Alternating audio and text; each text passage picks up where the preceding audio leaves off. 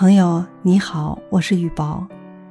拳王阿里大家都听说过，那么拳王阿里扔掉金牌的故事，你听说过吗？情况是这样的：阿里是享誉世界的拳王，他出生于一个穷苦的黑人家庭，靠刻苦训练取得了骄人的成绩。一九六零年，阿里代表美国出赛，在奥运会上。获得了重量级金牌。二十世纪五六十年代的美国，黑人受到的歧视非常严重。阿里满以为自己为美国争得了荣誉，黑人的地位也能有所提高。但是，一件偶然发生的事，改变了他的想法。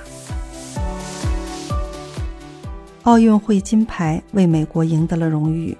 阿里本人更是十分珍惜，连睡觉时都挂在脖子上。一天，阿里和一位朋友到一家杂货店买东西，里面正好坐着几个白人流氓。其中一个嚷道：“黑鬼，滚出去！”阿里的朋友激动地说：“他是奥运会冠军，并把金牌高举起来。”但阿里忍住了。他退了出来。不过，这几个流氓不肯善罢甘休，他们骑着摩托车把两人拦在一座桥上。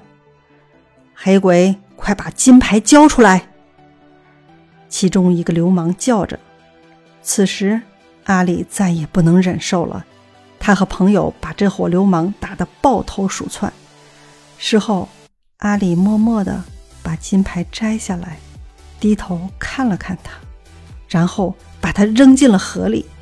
他的朋友急了：“那是你用血汗换来的。”阿里沉重地说：“它不是金的，是假的。”